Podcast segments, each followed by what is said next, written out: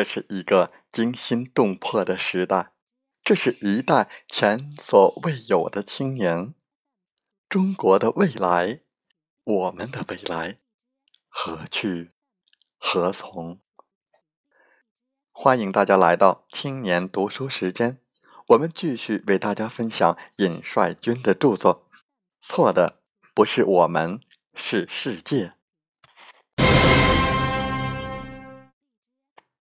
二战后至一九八五年，世界范围内的民族解放运动风起云涌，第三世界许多国家都获得了独立。不过，大约从七十年代开始，世界性的社会主义革命浪潮已经逐渐开始衰退，世界范围内又兴起了另一波相反的浪潮。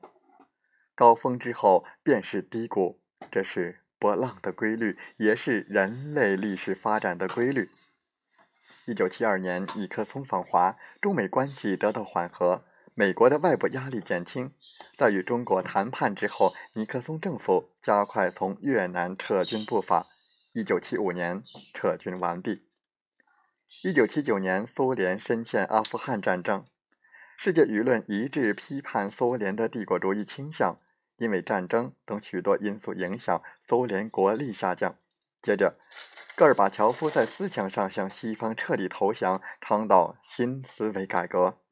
一九九一年，苏联解体，东欧剧变，使社会主义国家纷纷倒下。与此相对的，则是美国国力的增强，影响力的增大。也大约是这一阶段，中国文化大革命结束。开始改革开放，融入以美国和西方世界为主导的资本主义全球化世界分工体系，世界格局发生了重大变化，美国一超独大，而在美国国内也发生着巨大变化。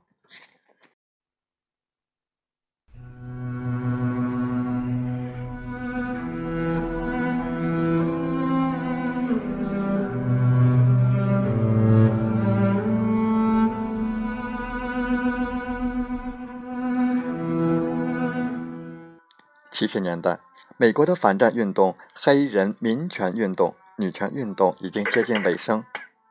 一九七三年至一九七五年的资本主义世界经济危机，使得美国经济恶化，颓废派青年们不得不回家去找工作、组建家庭。八十年代，美国的经济情况逐渐好转，并在第三世界国家谋取了更大的利益，因此便将一杯羹分给了美国民众。以丰富的感官享受、物质享受、资本消费文化对民众进行洗脑。四五十年代，美国推行麦卡锡主义恐怖统治，疯狂逮捕、镇压共产党人。六十年代，又借着颓废派青年鼓吹感官物质享受。到八十年代初见成效，民众已经被物质主义彻底洗脑，而此时共产党大势已去。美国政府发扬虚伪的民主自由精神，允许共产党存在，但是主流媒体都已经落在资本家手中，共产党的声音已经不可能在主流媒体上出现。今天，我们在美国工人阶级身上已经看不到当年无产阶级的崇高品质。在国际问题上，美国大多数工会常常与大资本家站在一起。对第三世界国家和劳动人民普遍缺乏同情。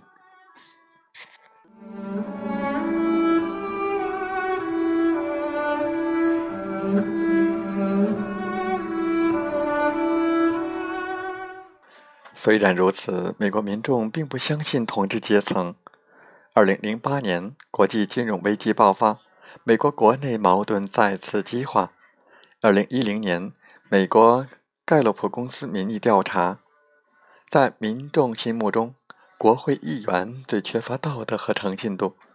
美国皮尤研究中心民调结果显示，近百分之八十美国民众不信任政府，只有百分之二十五的人对国会给予了正面评价。二零一一年，盖洛普公司民调显示，百分之八十一的美国人不满政府管理国家的方式。二零一一年十月，美国《华盛顿邮报》与美国全国广播公司联合进行最新民意调查，高达百分之七十的美国受访者厌恶华尔街金融机构，百分之五十三的人不喜欢主流媒体。二零一一年十月，美国广播公司进行民意调查，表明华尔街、政府、媒体已成为美国民众厌恶的三大罪人。虽然美国民众中很多人不相信政府、华尔街、媒体，但是因为长期被感官物质享受、资本消费文化洗脑，且共产主义已经被美国媒体等同法西斯，美国民众实在是想不出还有什么其他的路子可走，所以迄今为止，我们所看到的反抗基本都是走无政府主义的路子。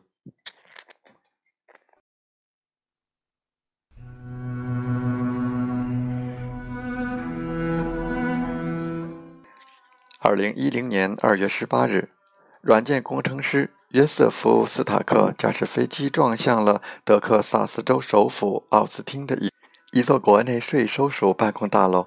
临死之前，他留下遗书：“斯坦克宣言，控诉美国政府的次贷危机金融救援计划、税务部门和垄断阶层对普通民众的谋杀和抢掠。”他是个英雄，但是他的反抗必然是无效的。无政府主义的路子，没有明确的理论和方向的反抗必然失败。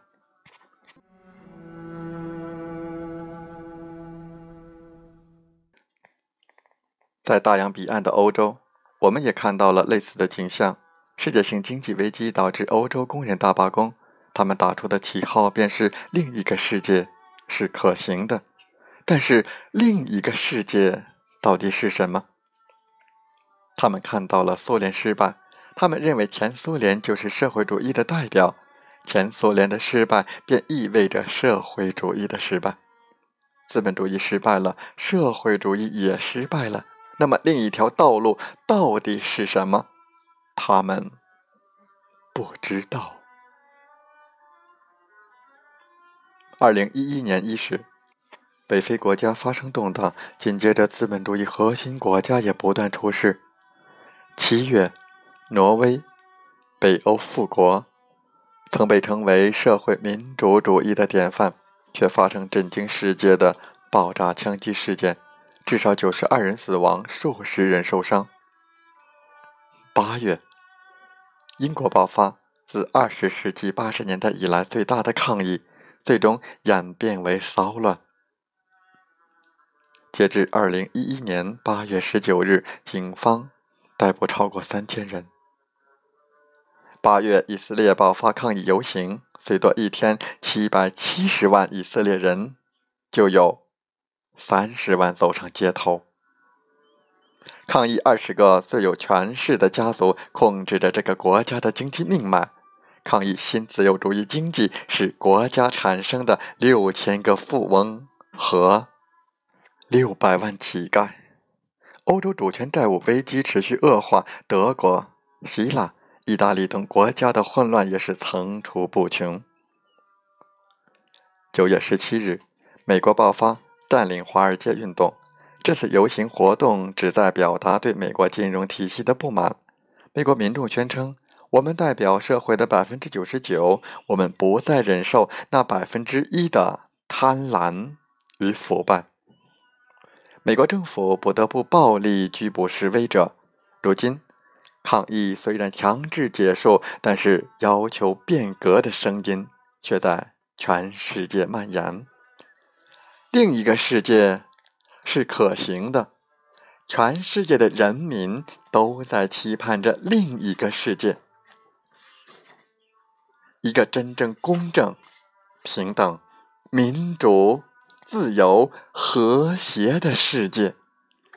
这个世界的出现有赖于中国人民和世界人民的共同努力。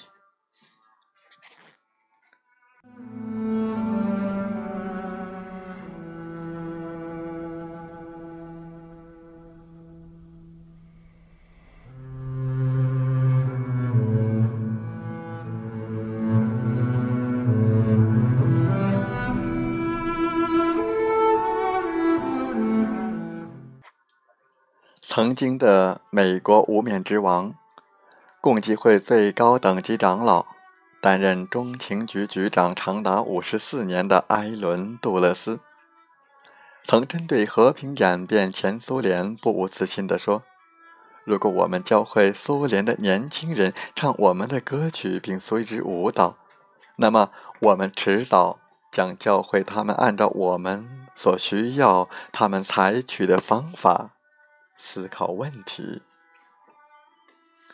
一九九一年十二月二十五日，苏联解体了。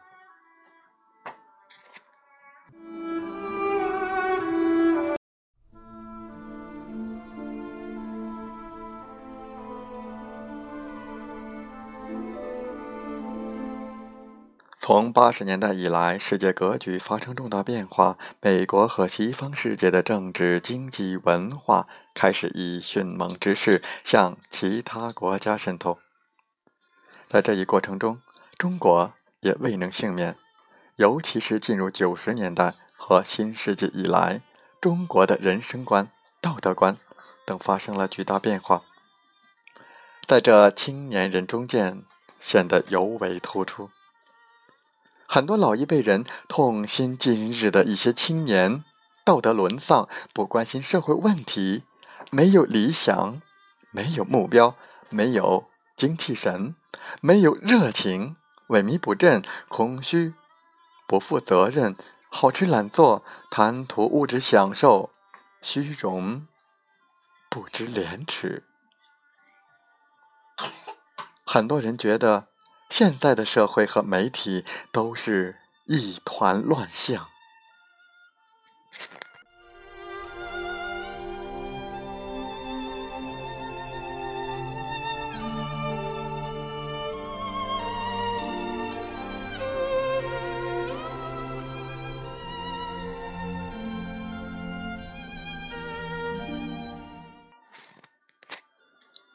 作为一名八零后。我接受他们对于当代青年的一部分判断。我认为，青年中存在的一些问题确实很严重，但是他们已经在觉醒。在各行各业，我看到最大多数的八零后、九零后都在踏踏实实的工作和生活，他们有道德、知廉耻。我也看到很多青年在关注社会问题。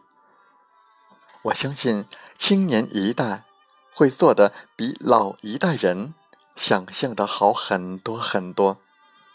我也相信九零后一定不是媒体所宣传的样子，他们也许会比八零后做得更好。不过，我也不回避青年中存在的问题。每一代青年身上的问题，其实都是这个国家政治、经济、文化等一系列问题的反应。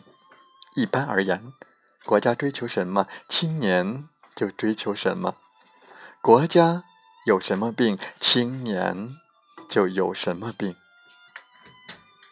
青年本来都还是孩子，还是一张白纸，他们本来都可以成长为身心健康。德智体美劳全面发展的人，但是为什么许多人却变得虚荣、空虚、迷茫、堕落、痛苦？主要原因在于我们的社会是大环境的影响。很多人讲虚荣、空虚、迷茫、堕落、痛苦。很多人笑贫不笑娼，很少有什么光明正大、欣欣向荣、富有生命力、美好的东西。我们的生活如此贫困、局促，工作、住房、薪水、前途，所有这一切都在逼迫着我们。青年们生活在这样一个环境中，如何能具备一个？健康的心态。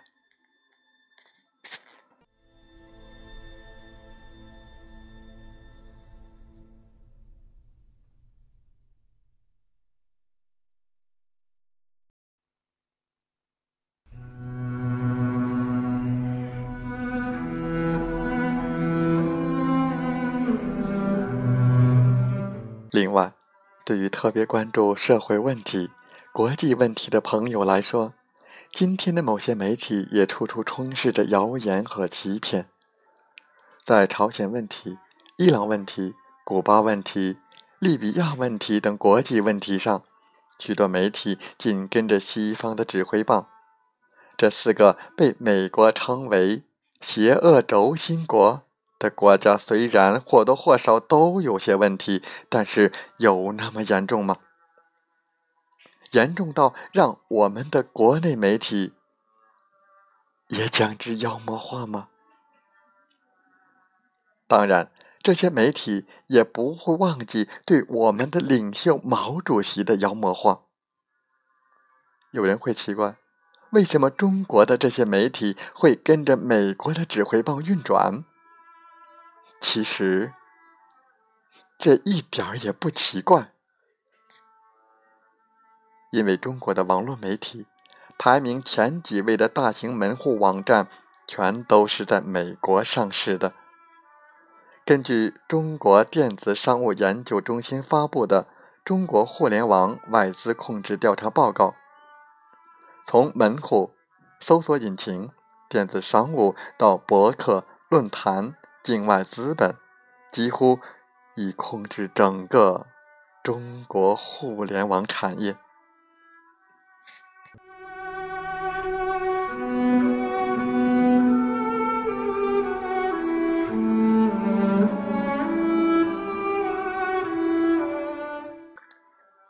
中国的媒体。把控制权都卖给了国外，这真是令人惊讶的事情。但是，我们何时看见过美国把媒体卖给中国？金融危机期间，中国的一家企业曾经想收购美国一家快要倒闭的杂志，最后却被否决了。看看。事实真相是多么有意思，不过这已经是另外的一个问题了。美国的统治阶级资本家以泛滥的感官物质享受、资本消费文化对民众进行洗脑，他们消灭了美国青年的独立思考和判断能力，消灭了美国青年的反抗精神。使得大多数的美国青年都真心实意的信奉个人主义。今天，他们又以同样的方式来瓦解中国青年的精神。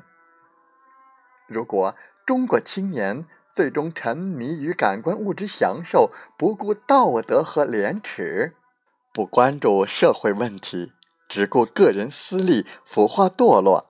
中国的社会主义就一定会失败，美国的代理人就会上台，那时候中国一定会四分五裂。中国太大了，他们不会允许一个完整的中国再出现在历史上。中国。要在国内实现社会公正、人民幸福，要在国际上秉持公道、主持正义，唯一的道路还是社会主义。